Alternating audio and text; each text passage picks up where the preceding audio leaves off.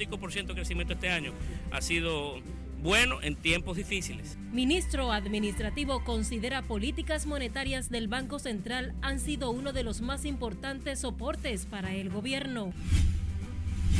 Sindicalistas responsabilizan al empresariado de retrasos para el aumento salarial y respaldan anuncios del presidente Abinader en rendición de cuentas. En Santiago valoran logros exhibidos por el presidente Luis Abinader, mientras Minuta Vares ve en la inseguridad un problema fundamental. Colegio Médico levanta suspensión de servicios de 5 ARS, mientras Andeclip amenaza con suspender a Senasa. Apresan hombre y buscan otros cuatro relacionados con muerte y tortura de pareja de la Guayiga. Tiroteo en bar de Tamayo deja tres muertos y otros cinco heridos. Y en el plano internacional, delegación del CARICOM viaja a Haití y se reúne con primer ministro para tratar crisis.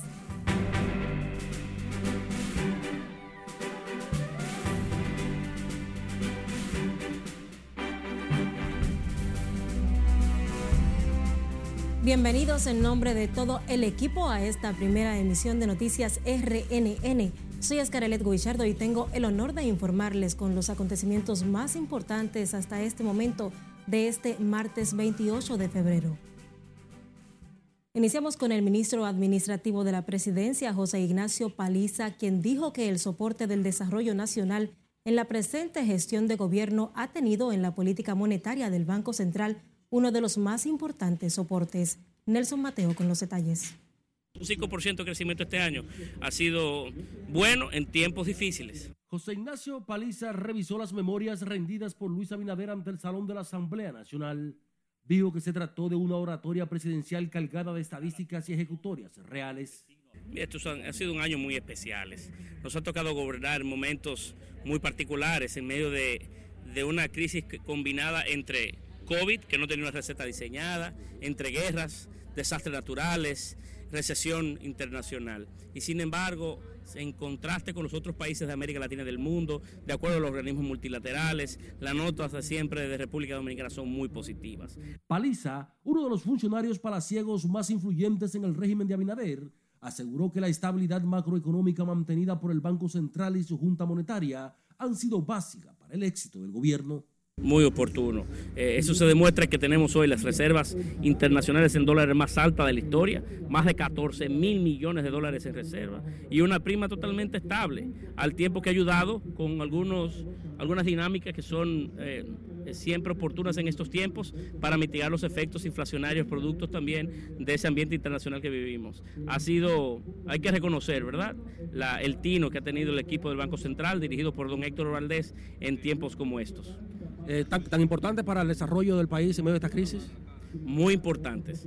Eh, ha ayudado y ha colaborado a mantener un nivel en el que al tiempo que restringe un tanto para mantener los niveles de prima, también lo hace de manera eh, en el que puede permitir que el desarrollo económico sea esté a la altura, inclusive por encima del promedio de América Latina en materia de crecimiento. Joel Santos, ministro de la Presidencia, de su lado indicó que el discurso presidencial de 97 páginas leído en dos horas y 38 minutos. Fue un bosquejo real de las grandes obras y el éxito del gobierno a pesar de la crisis internacional. Eh, la realidad es que este país eh, ha tenido importantes obras. De hecho, eh, tenemos ahora mismo unas, obras por 210 mil millones de pesos en desarrollo y, y proyectos sumamente emblemáticos como es el proyecto en la zona de Montecristi, el proyecto de Pedernales, todas las todo lo que son los, los proyectos viales que se están desarrollando. El ministro administrativo Ignacio Paliza aseguró que la sabia combinación de las medidas restrictivas y expansivas de la Junta Monetaria, ajustada a la política fiscal, han permitido al gobierno sortear el impacto de la crisis internacional y pandémica en el país. Nelson Mateo, RNN. Vamos a Santiago, donde ha generado diversas reacciones el discurso del presidente Luis Abinader en su rendición de cuentas por el 179 aniversario de la independencia del país. Nuestro corresponsal en la ciudad corazón, Junior Marte, nos cuenta más. Nunca antes ningún gobierno había hecho tanto por proteger la integridad de la República Dominicana a lo largo de su frontera. Para los santiagueros, el presidente Luis Abinader ha sabido mantener la estabilidad económica, a pesar de haber encontrado un país en situaciones difíciles generadas por la pandemia de la COVID-19. Me parece que hizo un balance entre lo que se propuso y lo que se ha hecho. A medias, porque uno siempre quiere, uno siempre quiere ver como el cambio, el proceso. Otros creen que el gobierno debe enfocarse en el tema de la seguridad y la inflación. Mano dura contra los delincuentes y un poco la canasta familiar controlarla, que hay que este problema. El discurso que dio el presidente no se refleja la realidad que está pasando en el pueblo dominicano. ¿Qué tú crees que hay que mejorar? Bueno, hay que mejorar el desempleo, la, la inseguridad. El que faltaba por gobernar como en esta época era un hombre como ese. Porque todo lo, todo lo que han pasado, lo que han hecho, en vez de, sembrar, lo que es que, que marchita la tierra. Algunos opositores al gobierno también expresan su opinión tras señalar que hay promesas que en este cuatrenio no serán cumplidas. Hizo un llamado a un gran pacto de nación, sobre todo para tener una posición unificada o del más amplio consenso, para diseñar una política de Estado que proteja y dé confianza al pueblo dominicano. Nosotros consideramos que es un planteamiento nacionalista de muy buenas intenciones, pero difícil de lograr en un año preelectoral. El presidente tocó los temas fundamentales, el tema migratorio, el tema de los precios de los alimentos, los aumentos de, los sueldos, eh, la ejecución de obras y la conclusión de algunas y la iniciación de otras. La Cámara de Comercio y Producción de Santiago, en un comunicado enviado a los medios, también valora el discurso de rendición de cuentas del presidente Abinader. Se indica que el mandatario tocó varios temas que impactan las actividades de Santiago, como el crecimiento de las zonas francas, las obras de movilidad urbana y la próxima licitación de la autovía del Ámbar, que unirá a Santiago con Puerto Plata. En Santiago, Chino Marte, RNN. El vocero del PLD en la Cámara de Diputados, Juan Julio Campos, dijo que el discurso del presidente estuvo cargado de grandes cifras, pero de pocas realidades. Campos criticó además que en medio del Salón de la Asamblea Nacional, legisladores oficialistas afectaran la solemnidad del lugar, vociferando cuatro años más. Ese es un evento solemne en donde establece la Constitución que se le va a rendir cuenta a los legisladores y de manera, o sea, y al, pueblo dominicano en sentido general. De manera que fue un irrespeto, una irreverencia lo que pasó ayer con esa presencia del presidente, con sus acólitos, eh, vociferando a favor de la reelección, pero sobre todo un discurso con muchos números, pero con pocas realidades eh, de lo que esperaba eh, el pueblo dominicano. Juan Julio Campos duda además que, como dijo el presidente en sus memorias, ahora se compre más alimentos de primera necesidad en el cuatrienio pasado.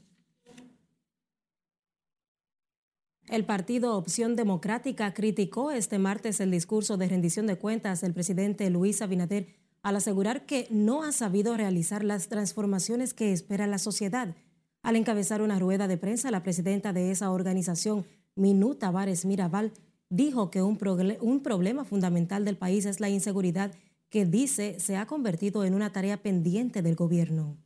Nosotros llamamos a que se haga un pacto con toda la sociedad, que no sea un pacto de élites, que no sea un pacto solo entre los partidos políticos, porque este es un tema demasiado importante, demasiado eh, grave para la República Dominicana. Yo pienso que un presidente en un momento de rendición de cuentas debe mostrar resultados y no asumir nuevas promesas que parecen ser promesas de campaña de un presidente que está en ejercicio.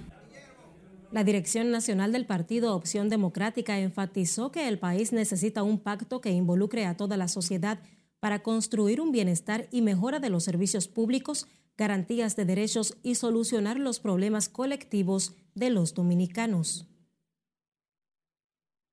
A propósito, el presidente del Consejo Nacional de Unidad Evangélica ponderó el discurso de la tercera rendición de cuentas del presidente Luis Abinader. Feliciano Lassen respaldó lo planteado por el mandatario para enfrentar la crisis haitiana y su impacto en República Dominicana. Como un discurso eh, positivo, lleno de entusiasmo, de optimismo, sin embargo pone en gran desafío lo que es su administración junto a sus funcionarios, porque ahora los asesores que conformaron dicho discurso, muy extenso realmente, con muchas cosas importantes del país, eh, la tarea ahora y el gran desafío para los funcionarios de este gobierno es poder traducir todo eso que se habló y que se dijo en ese discurso a la población llana de los barrios, de los campos, de los municipios y de esos lugares vulnerables, para que ellos también se pongan en el contexto de ese discurso. En su alocución, el presidente Luis Abinader volvió a enfatizar que no puede haber una solución dominicana a la crisis haitiana y pidió a la unión de los diversos sectores en torno al tema. Y sepa que el Congreso Nacional dio inicio a la primera legislatura ordinaria de este año con temas pendientes tan importantes como el Código Penal Dominicano y el proyecto de ley de partidos agrupaciones políticas. Alfredo Pacheco admitió que junto a la ley de extinción de dominio aprobada el año pasado, el código representa el más grande desafío en ese cuerpo legislativo. Nosotros, ¿qué vamos a hacer? Lo que sabemos hacer. Vamos a llamar a todas las fuerzas políticas, nos vamos a sentar eh, aparte de las fuerzas políticas, hay muchos diputados que tienen temas eh, dentro del código que para ellos son de principios, no solo eh, de principios, principios, sino de principios religiosos y de otra índole. Y entonces nosotros también tenemos que respetar eso, porque en definitiva lo que toman la decisión ahí dentro son los legisladores. Y en ese sentido, en, un momento determinado tendremos que votar y cada quien asumirá su responsabilidad de votar. Sin embargo, Pacheco garantizó que con el inicio de la presente legislatura comenzará la búsqueda del consenso del liderazgo político nacional para pasar la norma penal sin las causales tal y como fue aprobado en el Senado. Este martes la Cámara de Diputados celebró la primera sesión correspondiente a la primera legislatura de este año, a la que se le dio apertura el pasado 27 de febrero conjuntamente con las memorias del presidente Luis Abinader. Nos vamos a comerciales, pero al volver, Alianza para enfrentar el problema haitiano encuentra respaldo en Elías Piña. Los detalles al regreso. Además, nuevos elementos en el caso de tortura y posterior asesinato de pareja de la Guayiga. Siga con RNN, primera emisión.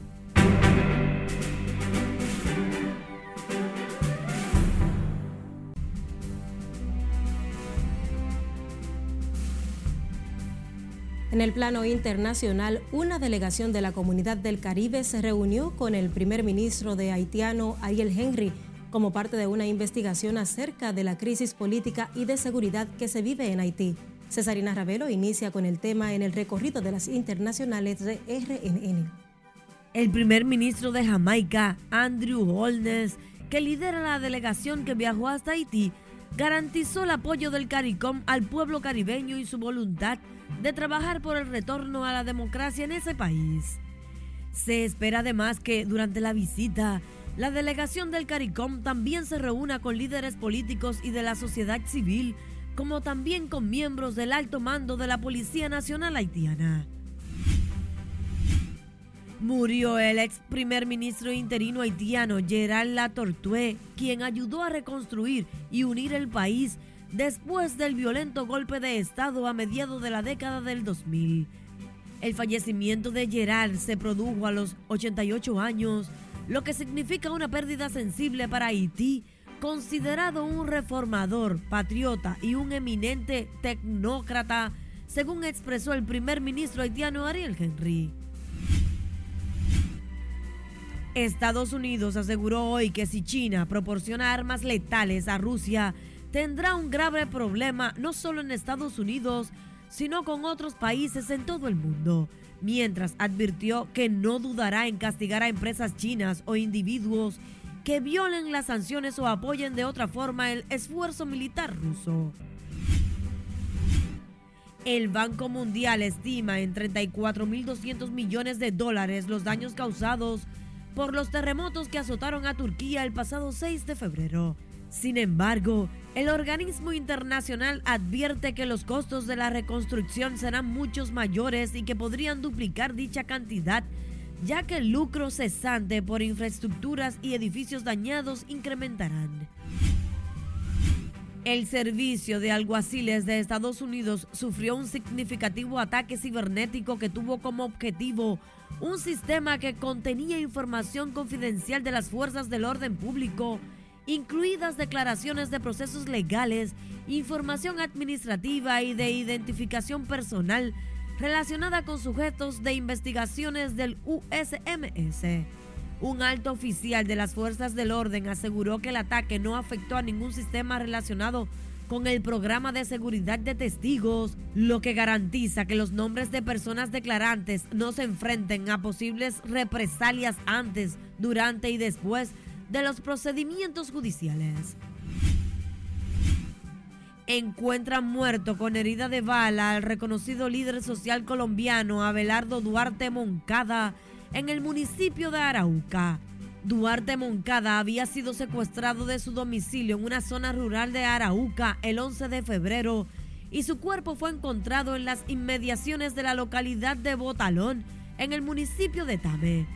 Con la muerte de Abelardo Duarte, cuyos autores se desconocen, ahora son 18 los líderes sociales asesinados en Colombia en lo que va de año encuentran en la mochila de un repartidor una momia prehispánica que tiene entre 600 y 800 años de antigüedad, según las autoridades peruanas. El Ministerio de Cultura de ese país precisó a través de un comunicado que los restos, catalogados como bien cultural nacional, pertenecían a un hombre momificado presumiblemente procedente de la zona oriental de Puno en Perú.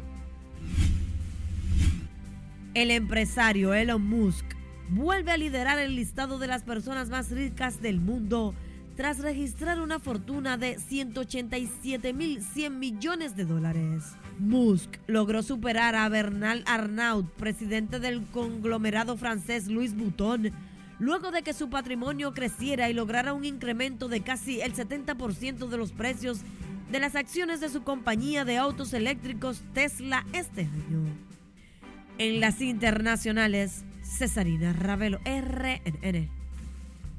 Seguimos con más. Se hundió un barco que transportaba 800 mil litros de aceite industrial en la costa de Romblón, en el centro del archipiélago filipino, la mañana de este martes. La información fue confirmada por el director de la provincia filipina de Batangas y el puerto comercial más cercano al accidente, Joselito Sino Cruz.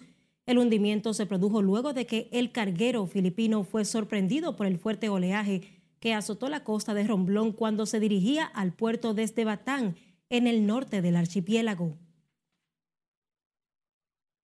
En el plano local, la solicitud del presidente Luis Abinader sobre una alianza para enfrentar el problema haitiano encontró el respaldo entre municipios de comentador en Elías Piña, donde demandan control contra la inmigración haitiana.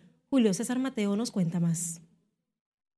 Según los Elías Piñenses, en la actualidad hay una invasión pacífica de haitianos en esa provincia. Lentamente, lentamente estamos, o pacíficamente estamos inundados ya, estamos ocupados por las vueltas haitianas, esto no pacífico. Aunque reconocen que la economía de Elías Piña depende básicamente del comercio binacional, entienden que la entrada de ilegales debe ser regularizada. Horrible lo que está sucediendo en este país en el día, en este tiempo de ahora donde los, los migrantes haitianos pues están en este país como si fuera en su país natal, República de Haití.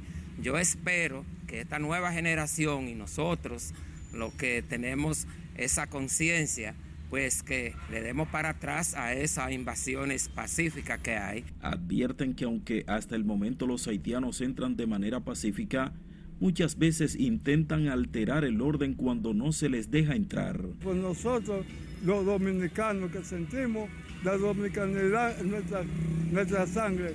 Debemos de luchar, de luchar para que esto no se repita. Esperan que todos los sectores nacionales se unan para luchar en aras de contribuir a la solución de la crisis haitiana, pero manteniendo la separación de ambos países. Debemos eh, estar acorde con lo que es, son nuestros padres de las patrias, Juan Pablo Duarte, Francisco del Rosario Sánchez y Ramón Mastilla Mella, donde ellos derramaron sangre para que este país esté hoy como queremos que esté siempre para toda la vida.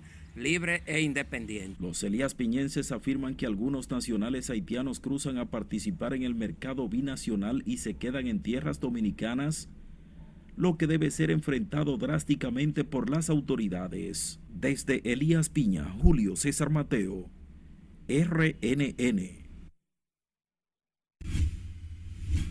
La Dirección General de Migración aseguró que durante la actual gestión de Venancio Alcántara al frente de la institución han superado en menos de un año la cantidad de repatriaciones de indocumentados que se hicieran durante igual periodo del gobierno pasado. Alcántara asegura que los operativos de interdicción no se detendrán, los cuales se llevan a cabo de manera persistente y simultáneos en el territorio nacional para contrarrestar el trasiego de indocumentados en la República Dominicana sin importar de qué nacionalidad se trate. En una nota lamentable, tres personas fallecieron y al menos cinco resultaron heridas en medio de un tiroteo en un centro de diversión en Tamayo, provincia Bauruco. Los fallecidos fueron identificados como Flordeli Mateo, de 35 años, Sandy Ravelli Michelle, de 29, y Joan Morillo González, de 28. El incidente violento se registró en Chiqui Drink, frente al Parque Central cuando dos personas, hasta el momento sin identificar por las autoridades, se encontraron de frente en el bar y uno disparó al otro, pero al momento de responder la agresión, una de las balas alcanzó a una de las damas. Las otras dos víctimas murieron cuando recibían atenciones médicas. En otra información, el Ministerio Público apresó a un hombre y está buscando a otros cuatro implicados en la muerte de la pareja de esposos de La Guayiga, cuyos cadáveres fueron encontrados en un pozo séptico el pasado 6 de febrero.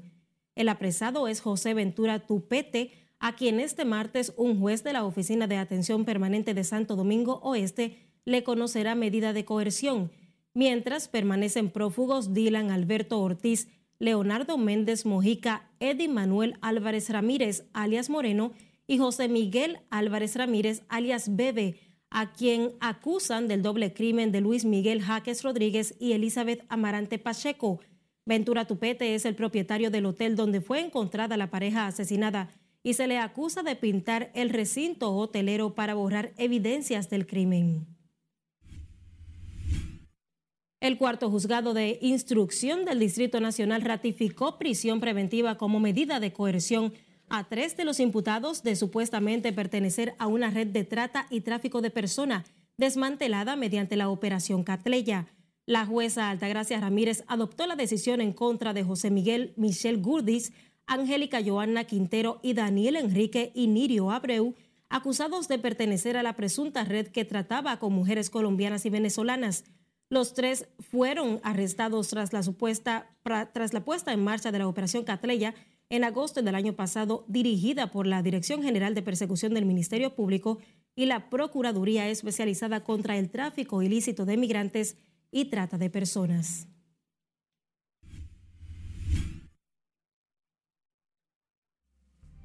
Vamos a una nueva pausa, pero antes recuerde que la información es poder. Acceda a rnn.com.do y síganos en las diferentes plataformas digitales donde estamos como Noticias RNN. También envíe sus denuncias a la línea de WhatsApp que está en sus pantallas y recuerde que puede acceder a las diferentes eh, emisiones de Noticias RNN por las plataformas de audio.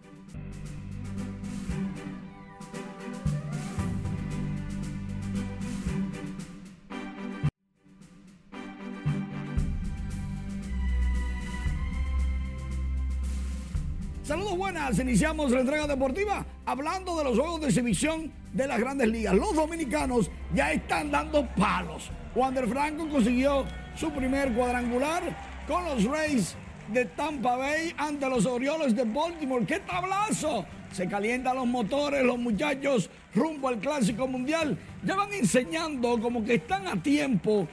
Y cuidado, cuidado con el equipo dominicano. Vamos por el segundo título otro que le fue muy bien, Lewin Díaz, no va para el clásico, pero está aprovechando cada segundo que los Orioles le otorgan en juego. Los juegos de pretemporada tienen un atractivo nuevo, pero ya eso se lo comento en breve. Lewin Díaz de las Estrellas Orientales. Mientras tanto, Otro que se fue para la calle, batazo grande, largo, inmenso, en el left center field, la bola. William Lugo, el jovencito, consiguió cuadrangular con los metros en el noveno, los metros, lógicamente, ya al echarse la paloma no iban para parte, pero después de Lugo vino Ronnie Mauricio y los liceístas de fiesta. De línea cuadrangular su primero de la pretemporada de dos carreras enseñando poderío con los metros no se va a quedar, pero en cualquier momento es valioso y utilizable. Ahora bien, aquí viene el problema, la nueva realidad del béisbol de las grandes ligas. Los picheos están cronometrados. El lanzador tiene de 15 a 20 segundos para realizar un picheo y el bateador tiene que entrar a la caja de bateo antes de los 8 segundos de ese reloj. Si no, o es bola o es trae automático. Y ya van en tres fechas de los juegos de exhibición un ahorro de al menos 23 minutos con respecto a los partidos de la pretemporada del año pasado. Esto para que los fanáticos no se aburran, vayan a los estadios y que los que compran los juegos por streaming también lo vean completo y que lógicamente hayan más compras. Vamos a ver qué pasa. Mientras, aquí está el lío. Este es un problema. El equipo Corratec de La Vega y el campeón nacional Ismael Sánchez se retiraron de la Vuelta Ciclística Independencia número 44. Aseguran estar destrozados por la decisión de los jueces. Subiendo en la etapa número 6, la montaña hacia Jarabacoa, el ganador fue ayudado por un grupo de oficiales de abastecimiento. Están los videos como pruebas. Multan al corredor, al atleta con 500 pesos. O sea, que lo encuentran culpable, pero no le quitan la ganancia de la etapa, perjudicando a Ismael Sánchez, que en la séptima etapa decidió retirarse porque ya le están haciendo trampa. Y ahora Ahora dice que aparentemente todo su esfuerzo vale 500 pesitos. Lo ha puesto en sus redes sociales y parece que esto va a generar que no vuelva a correr Ismael Sánchez ni sus compañeros y el apoyo de muchos podría colocar entonces en un gran problema a la Federación Dominicana de Ciclismo, porque reglas son reglas. Si te multaron, eres culpable, entonces hay que sancionarlo, pero no sucedió. Así es, gracias Manuel. Seguimos con más. El Colegio Médico levantó el paro a cinco de las seis administradoras de riesgos de salud a los que les tenían suspendidos los servicios, mientras la Asociación Nacional de Clínicas Privadas volvió a advertir la posibilidad de suspender al Seguro Nacional de Salud por incumplimiento de lo acordado en el Consejo de la Seguridad Social. Siledis Aquino está en directo y nos amplía. Buenas tardes, Siledis.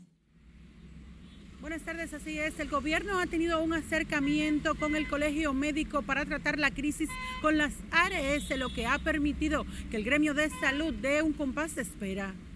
La suspensión del paro médico Luego de reunirse con la vicepresidenta Raquel Peña, Senencaba anunció que suspenderán el paro a las ARS excepto Mafre. Dentro de las que se encuentran Universal de Seguro, Humano Primera,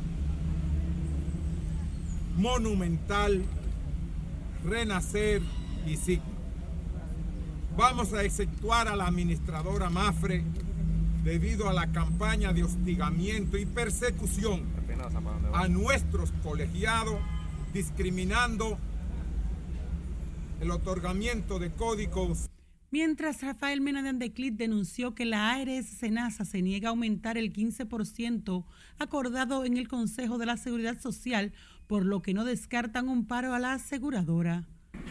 Realmente atónito con el asunto de Senasa, que es la única ARS que ni siquiera el 15% quiere eh, llegar a un acuerdo con nosotros que todas las ARS lo han hecho y están de acuerdo a hacerlo.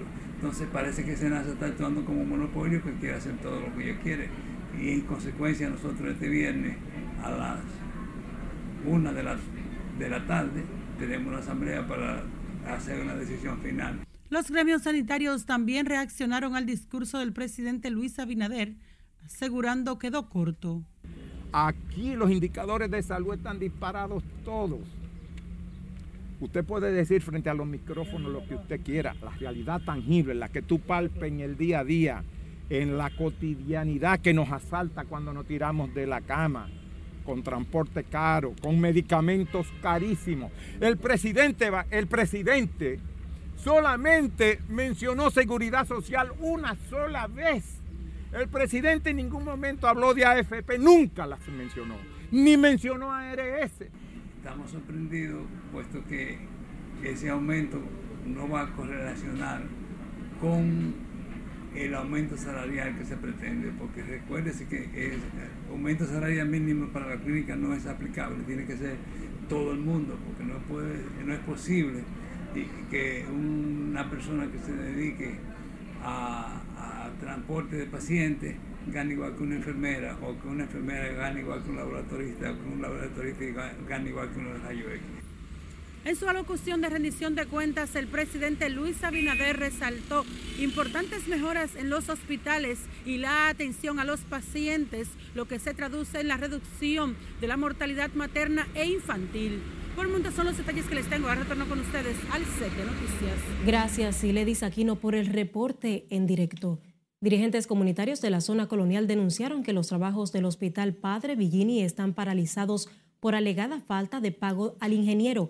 Asimismo, resaltaron no tener hospital completamente terminado, lo que pone en peligro la vida de decenas de dominicanos. La paralización en el Hospital Padre Villini es en el anexo que se construye para el área de emergencia y que está a cargo del Ministerio de la Vivienda. El ministro de Educación, el ex ministro de Educación, Roberto Fulcar, regresó este martes a República Dominicana tras condición delicada de salud que se dio a conocer luego de su salida como ministro de esa institución. A través de su cuenta de Twitter agregó que este fin de semana recibió el alta médica del Massachusetts General Hospital, donde fue sometido quirúrgicamente por problemas que presentaba en su sistema gastrointestinal. Fulcar agradeció al personal médico, a su familia y a, a las personas que se mantuvieron en oración por su pronta recuperación y por acompañarlo en el proceso. Sindicalistas responsabilizan a los empresarios del retraso para un aumento salarial a los trabajadores privados, como sugirió el presidente de la República en su discurso de rendición de cuentas este 27 de febrero, y reaccionaron conformes con el anuncio del mandatario ante la Asamblea Nacional. Lauri Lamar trabajó el tema y nos tiene más detalles en directo. Buenas tardes, Lauri. Adelante. Gracias, buenas tardes. El sector laboral ha visto una luz de esperanza para el aumento salarial de un 35% que reclaman sindicalistas con el pronunciamiento del presidente Luis Abinader en su alocución de este lunes. Nosotros creemos que sí, que hay condiciones, porque el presidente, señores, no nos olvidemos, tiene los números, ¿eh? No nos olvidemos de eso. No nos olvidemos de dónde el presidente procede, sector empresarial. Para el presidente de la Confederación Nacional de Unidad Clasista, las cifras económicas que exhibió el mandatario evidencian que existen las condiciones para este aumento. Son miles de trabajadores los que contribuyen a mantener el tejido productivo y el desarrollo del país, de que tanto se van a a los empresarios. No es para que usted venga a regatearle tres pesitos, cien pesitos en una mesa de negociación. De manera que lo que tienen que hacer los empresarios es pactar con nosotros ese aumentico salarial, que el más alto, señor, ¿usted sabe a cuánto que llega? El más alto, si, si se aumentara el 35% de 21 mil pesos, pasaría a 28 mil pesos nada más. Mientras que para Jacobo Ramos, quien preside la Confederación Nacional de Trabajadores Dominicanos, ya es tiempo de que los empresarios presenten una propuesta concreta para que se produzca un incremento de sueldos que compense la inflación. Yo pienso que el presidente debió anunciar también la posibilidad de un aumento de salario para los, los, sectores públicos de eh, carácter administrativo, que no se le ha aumentado el salario eh, que están en, el sector público. Que por demás hay que decir que el gobierno es el mayor empleador que existe en la República Dominicana. Entonces, yo pienso que eso eh, al junto de las pensiones, que también son pensiones de miseria. Los defensores de los trabajadores advirtieron al empresariado que de no tener una propuesta lo antes posible para iniciar las discusiones en ese sentido, se verán obligados a realizar movilizaciones en todo el país con el objetivo de lograr un aumento en los salarios del sector privado que esté por encima de la inflación acumulada desde el último aumento. El ministro de Trabajo deberá convocar de manera inmediata al Comité Nacional de Salarios para iniciar el diálogo tripartito por instrucciones del presidente Abinader. De mi parte es todo retorno al estudio. Gracias, Lauri, por el reporte en directo. A ustedes, gracias por el favor de su sintonía. Continúe disfrutando de la programación de la Red Nacional de Noticias.